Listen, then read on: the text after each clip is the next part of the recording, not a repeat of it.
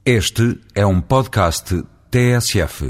O PSD, o maior responsável pela dívida de 360 milhões de euros da Câmara de Lisboa a fornecedores, contraída nos seis anos em que andou a desgovernar a cidade, ameaçou inviabilizar um empréstimo que, passando os juros de 11% a 5%, permite uma poupança de mais de 59 mil euros por dia.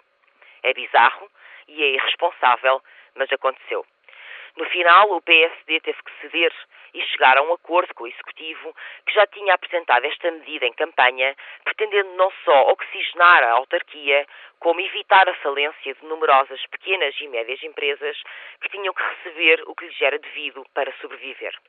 Mas se era para ceder, o PSD precisava ter feito este papel, se tentar impedir Lisboa de sair do buraco por si criado.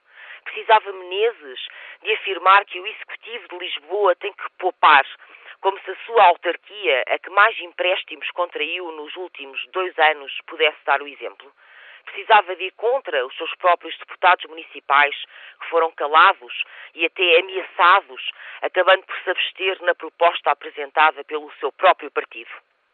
Para o presidente do PSD, também presidente da Câmara de Vila Nova de Gaia, da segunda Câmara mais endividada do país, este regabof só valeu a pena porque assim foi ele próprio que determinou quanto é que a Câmara da Capital pode pedir emprestado. Se fosse Lisboa e os ditos solistas a interferir desta forma, a indignação seria outra. Esta atitude apenas revela a sua forma de fazer política. Desde que assumiu a liderança, Menezes limitou-se a propor pactos e mais pactos de regime, quando outrora se tinha manifestado contra estes acordos. No debate do orçamento, só sobraram as trapalhadas de Santana. Propostas e alternativas, até agora, zero. Por fim, com esta atitude relativamente à Câmara de Lisboa, o PSD mostrou que não se preocupa com a cidade e que apenas pretende paralisar a sua gestão. Ou seja, o PSD transformou-se num partido ad hoc, pífio, sem projeto para além de querer ser uma empresa.